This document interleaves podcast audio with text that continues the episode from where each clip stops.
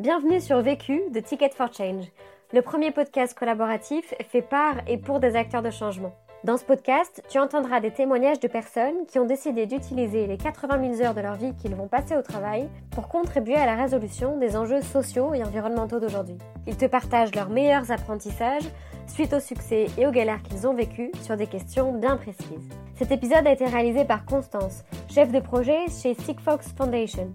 Il s'appuie sur la technologie de l'Internet des objets pour répondre à des problématiques sociales et environnementales.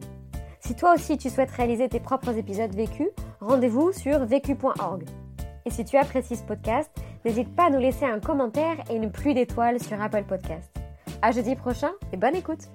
Je n'ai qu'une question à vous poser. C'est quoi la question? C'est quoi le problème? Vécu À chaque galère, Vécu, des retours d'expérience pour gagner du temps et de l'énergie. Bonjour, je m'appelle Laure Bottinelli, j'ai 32 ans. Je suis spécialisée depuis 10 ans sur toutes les questions EHA, donc sur l'eau, l'hygiène et l'assainissement. En anglais, on dit WASH. J'ai travaillé pendant plus de 6 ans avec différentes ONG et euh, les Nations Unies, avec l'OMS, sur ces sujets-là, que ce soit dans des contextes d'urgence ou des contextes de développement dans plusieurs régions du monde, donc aux Philippines, à Madagascar, au Sud-Soudan et en Haïti. En 2016, avec Mélanie Gézer, une amie, on a décidé de créer en Haïti Anakaona Community dans le but de surcycler des savons d'hôtel, en fait, les savonnettes qui sont laissées dans, la chambre d'hôtel par les clients euh, en partant. Donc de récupérer ces savons et de les recycler, de les nettoyer et tout ça en renforçant les, les capacités locales. Donc ce sont des savons faits à la main, des savons sains, éthiques, des produits faits en Haïti par des Haïtiens, des Haïtiennes. Le projet, donc euh, démarré en 2016, a été vu vraiment comme un projet euh, positif en Haïti, a été récompensé par plusieurs prix de fondations cosmétiques comme la fondation Yves Rocher et via cette fondation on a eu des retombées de presse positives notamment un article qui a été lu par des hôtels euh, en France et donc c'est comme ça que en 2019 j'ai décidé de lancer Anakaona France. La question. La question à laquelle je vais répondre dans ce podcast est comment monter un projet d'entreprise sociale à grande échelle à partir d'un simple cours en ligne? Le vécu. Donc en 2015, juste avant de commencer le MOOC, je travaillais en, Haïti en tant que responsable de programme euh, sur la réponse de choléra qui sévissait dans le sud-est du pays. Haïti frappé euh, depuis 5 ans à l'époque euh, suite au, au, tremblement de terre du 12 janvier 2010. On était vraiment encore sur des réponses post-urgence et ça devenait vraiment difficile sur le terrain de sortir de cette logique de post-urgence et, et d'assistance en fait humanitaire, surtout dans les questions de l'eau, l'hygiène et l'assainissement. À ce moment-là, j'étais en plus en train de travailler sur une réponse en milieu carcéral dans la ville de Jacmel, dans le sud-est. Et c'est vrai que c'était un, contexte euh, difficile. Euh, je m'épuisais un petit peu physiquement et psychologiquement et j'avais vraiment envie de proposer aux, aux, Haïtiens en fait une approche plus durable aux questions WASH et surtout euh, des questions que les Haïtiens pouvaient euh, s'approprier. Je me posais donc euh, plein de questions à ce moment-là et mon oncle m'a parlé du MOOC Devenir entrepreneur du changement de Ticket for Change avec HEC Paris, qu'il était en train de suivre. Et je me suis dit, à cette époque-là, étant vraiment fatiguée de mon travail de terrain et étant aussi fatiguée euh, personnellement autant que professionnellement, je me suis lancée donc dans cette aventure en ligne avec euh, un internet pas toujours euh, évident, mais là quand même, en Haïti, euh, j'ai décidé de, de, suivre euh, ce MOOC. J'ai tout de suite trouvé ça en fait très intéressant de, de voir comment avec ces outils en ligne, des jeunes entrepreneurs se lançaient dans leurs idées. Et moi, j'étais complètement déconnectée de, de, tout ce monde de l'entrepreneuriat, du changement social autre que par le travail de terrain. Et donc, j'ai découvert ce monde-là grâce au MOOC. Et aujourd'hui, donc post-MOOC et beaucoup d'heures de, travail, euh, Anna Kaona, en 2020, c'est 8 employés à temps plein en Haïti. On a été jusqu'à 15 employés euh, lorsque la situation du pays était plus florissante. Toutes les femmes qui travaillent dans nos ateliers de recyclage de savon, ce sont des femmes célibataires et euh, dans la majorité des cas qui ont des enfants. Ces savons qui sont récupérés, assainis puis recyclés sont revendus dans des boutiques en Haïti et à l'étranger. Ça, c'est la partie business, entreprise. Et la partie sociale, c'est qu'il y a une autre partie des savons qu'on recycle, qu'on euh, distribue à Cité Soleil, le plus grand bidonville des Caraïbes. On emploie aussi des ambassadeurs de l'hygiène qui, chaque jour, font de la sensibilisation dans les quartiers et soutiennent en fait six écoles partenaires et les professeurs. Donc on accompagne quotidiennement avec du savon et de la formation entre 1200 et 1500 enfants. On agit aussi plus récemment sur la santé menstruelle, qui est encore un tabou en Haïti, et on essaie de démystifier le sujet en incluant beaucoup les hommes. Ça, c'est pour la partie haïtienne. Et donc, depuis 2019, je suis revenue en France pour lancer Anacaona France. Je me suis associée avec un ESAT, donc c'est une structure qui embauche des personnes en situation de handicap à Saint-Denis. Il y a une dizaine de personnes qui vont travailler à temps plein sur la salle de recyclage. Et actuellement, on a 18 hôtels partenaires, donc en l'espace de 6 mois, 18 hôtels dont le groupe A rejoint l'aventure. Et on recycle déjà environ 600 kilos de savon par mois, donc des pains de savon, mais aussi euh, les gels que les gens euh, laissent dans les chambres d'hôtel. Et la spécificité d'Anakaona, parce qu'il y a d'autres associations qui commencent à travailler sur le sujet, mais on est la première entreprise sociale en Europe à surcycler les pains de savon, pas seulement les recycler, mais les surcycler pour leur redonner euh, une deuxième vie dans le respect des normes de la cosmétique européenne. Et tout ça, donc, euh, commencé suite au, déclic que j'ai eu euh, en suivant ce MOOC euh, en 2015, alors que j'étais en réponse carcérale en Haïti sur une réponse choléra. Premier apprentissage. Le premier apprentissage que j'ai retiré de ce MOOC, c'est de vraiment m'appuyer sur les outils proposés par le MOOC pour me lancer. Euh, même si euh, j'étais pas du tout spécialisée dans, dans toutes ces questions d'entrepreneuriat. Quand j'ai commencé, je ne savais même pas ce que c'était qu'un MOOC, donc j'ai vraiment démarré dans une bulle. Et c'est via ce MOOC que je me suis rendu compte que l'entrepreneuriat social existait, que des outils existaient, et les témoignages partagés dans le cours m'ont vraiment beaucoup aidé à me rendre compte que c'était quelque chose de concret et de possible, que c'était viable économiquement, qu'il y avait des subventions euh, et que ça pouvait apporter des réponses sur le long terme. Donc c'est vraiment ce que moi je recherchais comme solution pour répondre euh, aux questions qui me tenaient à cœur. Dans le MOOC, il y avait des exemples très concrets. Je me rappelle qu'il y avait un exercice qu'on nous avait demandé de faire avec des post-it où il fallait penser à tous les éléments du projet en partant du business plan, des RH, de la communication, de la logistique, de tout schématiser. Et euh, bah, j'étais chez moi et avec mes petits post-it, j'avais fait euh, une petite composition et on pouvait bouger les post-it pour voir ce qui faisait plus de sens. Donc moi, ça m'avait bien marqué cet exercice-là. Aussi, à la fin, le MOOC nous encourageait à présenter notre projet à un concours. Donc moi, pour les questions d'eau, hygiène, assainissement, c'était Danone Communities qui s'en occupait et j'ai pas gagné mais je suis arrivée troisième. Et du coup je me suis dit ben c'est vrai que ça m'a demandé du temps mais c'était pas non plus euh, des mois et des mois. Et avec des outils assez simples et avec une réflexion euh, aboutie on pouvait arriver à quelque chose que des groupes comme Danone Communities pouvaient trouver assez intéressant euh, pour financer. Ces deux choses là moi m'ont vraiment amené à présenter en fait le PowerPoint que j'avais fait pour ce MOOC à des hôtels haïtiens et à me lancer dans l'aventure. Donc vraiment, on, apprend en marchant et donc pour tout ce, qui est modèle économique, euh, surcyclage, tous les petits détails, on les a pas au début, mais c'est en se jetant à l'eau et c'est petit à petit en fait qu'on crée son projet et c'est petit à petit aussi que les gens nous rejoignent dans le projet. Donc c'est vraiment en faisant les choses que ça s'est mis en place et que le projet s'est développé. Deuxième apprentissage.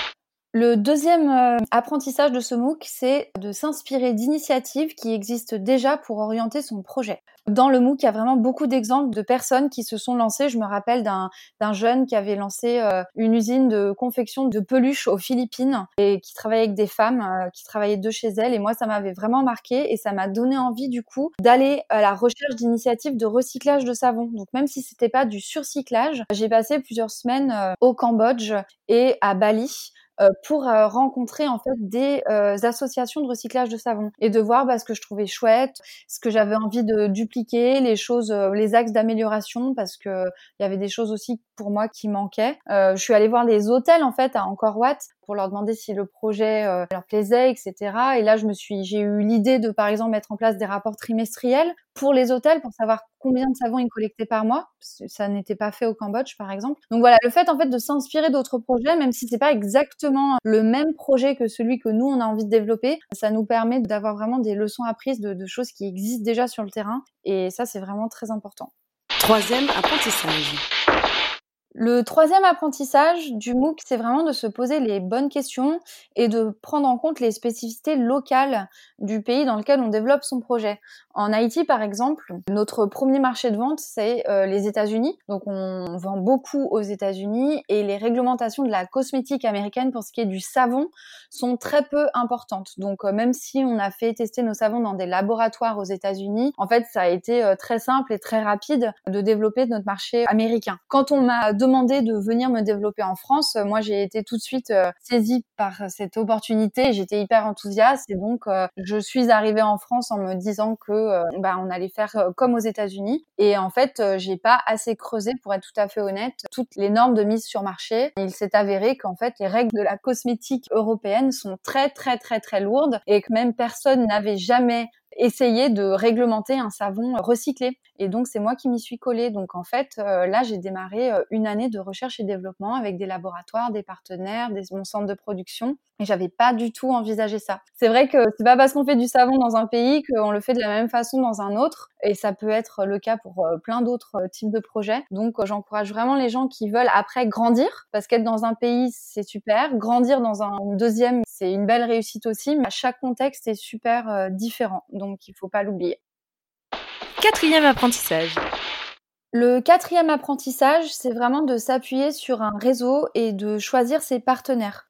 Quand on se lance dans un projet, euh, surtout quand on est seul ou, ou très peu nombreux, c'est important d'être euh, bien entouré. Il y a un proverbe qui dit euh, si on veut avancer vite, on avance seul, si on veut avancer loin, on avance à plusieurs. Ce projet, moi, ça m'a vraiment euh, permis de mettre cette euh, phrase-là bien ancrée dans ma tête. Et pour avoir des partenaires, rien ne sert de forcément voir loin, voir gros, les plus gros, même s'ils peuvent vraiment, ça peut être un effet de levier très important. On peut tout à fait apprendre énormément d'un partenaire local qui a commencé lui aussi tout petit, mais qui connaît parfaitement bien les contacts et les ficelles euh, à tirer pour que le projet euh, fonctionne.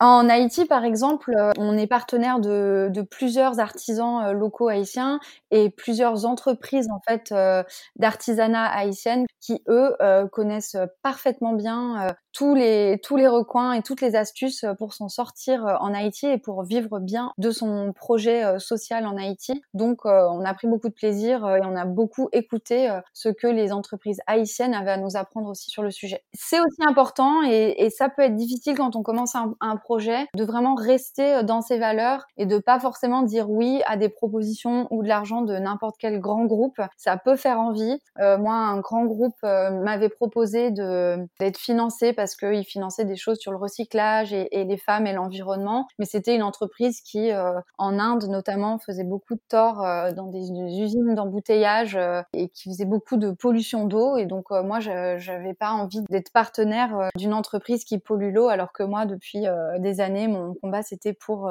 l'accès à l'eau propre pour tous. donc il faut quand même rester dans ses valeurs, mais ne pas mettre des croix sur des partenaires soit trop gros, soit trop petits. Cinquième apprentissage.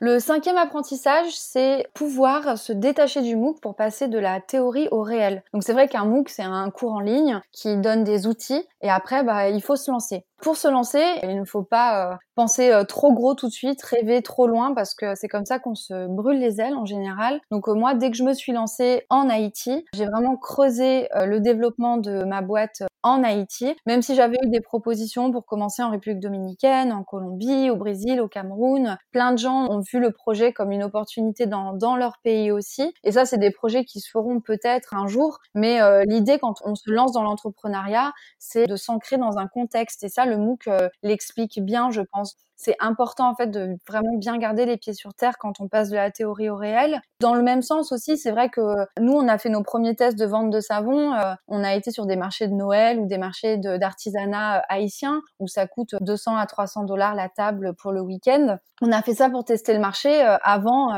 de partir à New York Now, un des plus grands salons aux États-Unis où ça coûte 5 à 6 000 dollars le stand. Et donc là où les conséquences financières, économiques peuvent être beaucoup plus difficiles si on n'arrive pas à vendre son produit. Donc vraiment, quand on passe de la théorie au réel, il s'agit quand même de vraiment euh, garder bien les pieds sur terre parce que c'est très concret. Et à partir du moment en fait où on a des employés, enfin moi ça a été mon obsession et c'est toujours mon obsession euh, tous les mois, c'est d'arriver à payer les salaires payer des salaires, ça renvoie vraiment à quelque chose de, de très concret. Et je pense qu'ils en parlaient aussi dans, dans, dans, le MOOC de cette histoire de salaire parce que ça m'a vraiment beaucoup, euh, beaucoup marqué. Donc le MOOC, c'est un outil, on en fait ce qu'on veut au final. On peut choisir juste de s'inscrire, euh, de faire le MOOC, euh, d'arrêter au milieu, d'aller jusqu'à la fin et même de continuer en fait l'aventure du MOOC après, ce que moi j'ai fait. Et les outils qu'on nous donne au début, c'est vraiment pour nous aider à nous lancer. Et après, en effet, c'est tout le travail et la, et la persévérance euh, qui font qu'un projet fonctionne. Mais voilà, le MOOC, c'est vraiment l'outil clé. Ce MOOC de Ticket for Change, ça a été vraiment pour moi un effet de levier euh,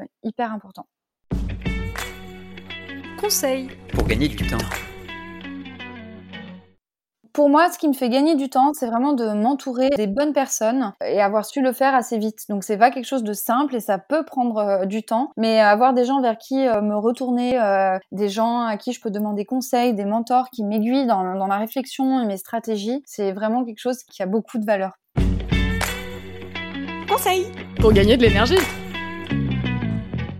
Pour moi, ce qui me fait gagner de l'énergie, c'est vraiment me recentrer sur le présent. J'ai fini euh, la fin de l'année dernière euh, sans beaucoup d'énergie en fait et j'avais besoin de me rebooster. Donc moi, ce qui m'aide beaucoup, c'est de pas trop penser au passé, pas trop penser au futur bizarrement, mais de vraiment renouveler mon énergie dans le quotidien et dans le moment présent. Pour euh, l'année de R&D que je viens de finir en France, je ne savais pas du tout ce qui m'attendait. Ça a vraiment été un long tunnel, beaucoup de travail. Et donc, il faut savoir apprécier ce chemin-là. Et pour apprécier euh, le chemin de la construction d'un projet, pour moi, il faut vraiment être très ancré dans le présent. L'autre question. La question que je me pose et sur laquelle j'aimerais bien avoir un retour d'expérience, c'est quand on passe en fait un an en recherche et développement pour le développement d'une innovation, comment on arrive à en faire un réel avantage concurrentiel et le mettre en avant sur un marché qui commence à se développer? Vu, vécu, vaincu. Pour plus de vécu, clique vécu.org. Je voulais te dire, euh, tu sais, on, on a tous nos petits problèmes. Vécu by Ticket for Change.